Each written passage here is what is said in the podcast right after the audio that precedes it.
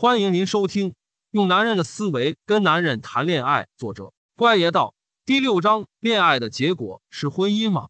跟你谈恋爱，不代表一定要跟你结婚的。不是说对方在玩弄感情，只不过人家在观察你是不是他合适的老婆而已。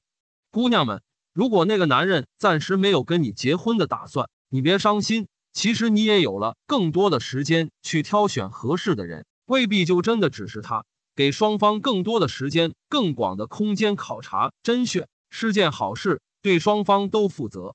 不要跑上来还没谈恋爱或刚谈了几天恋爱就想着跟人家结婚的事，那你会失望加绝望的。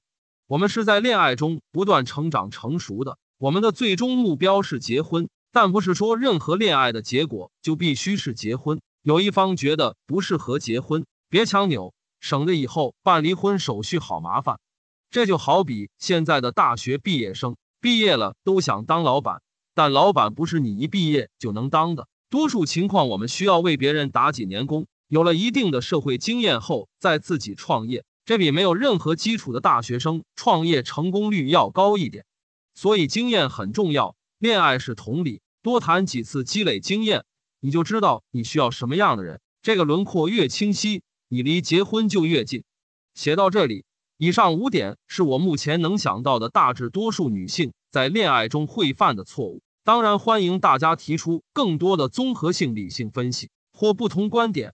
其实我一直觉得，恋爱是门科学，有理性的规律可摸索，是心理学的一个分支。我们把恋爱谈好了，做到游刃有余了。对你的事业和工作都会有帮助，因为恋爱是考验和提高一个人的情商的。你懂得去摸索一个人的心理，在你的工作中，你就懂得怎么去摸索同事、老板、客户的心理。理论可以互相渗透和借鉴。本次节目播讲完毕，感谢您的收听。